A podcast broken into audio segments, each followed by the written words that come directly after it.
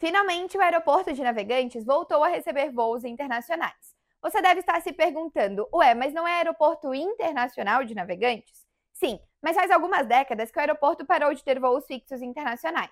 Saiba detalhes no Minuto Diarinho.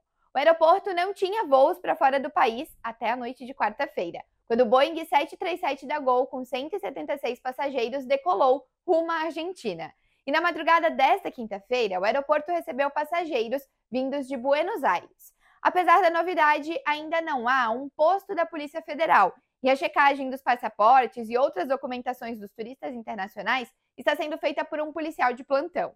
A CCR, que administra o aeroporto, disse que já existem tratativas com a PF para manter um posto fixo no local. Esses voos diretos para a Argentina vão se manter até março, operados pela Gol, e ainda não há previsões de novas rotas internacionais no aeroporto de Navegantes. Leia mais notícias em diarinho.net. Com oferecimento Tony Center Motos.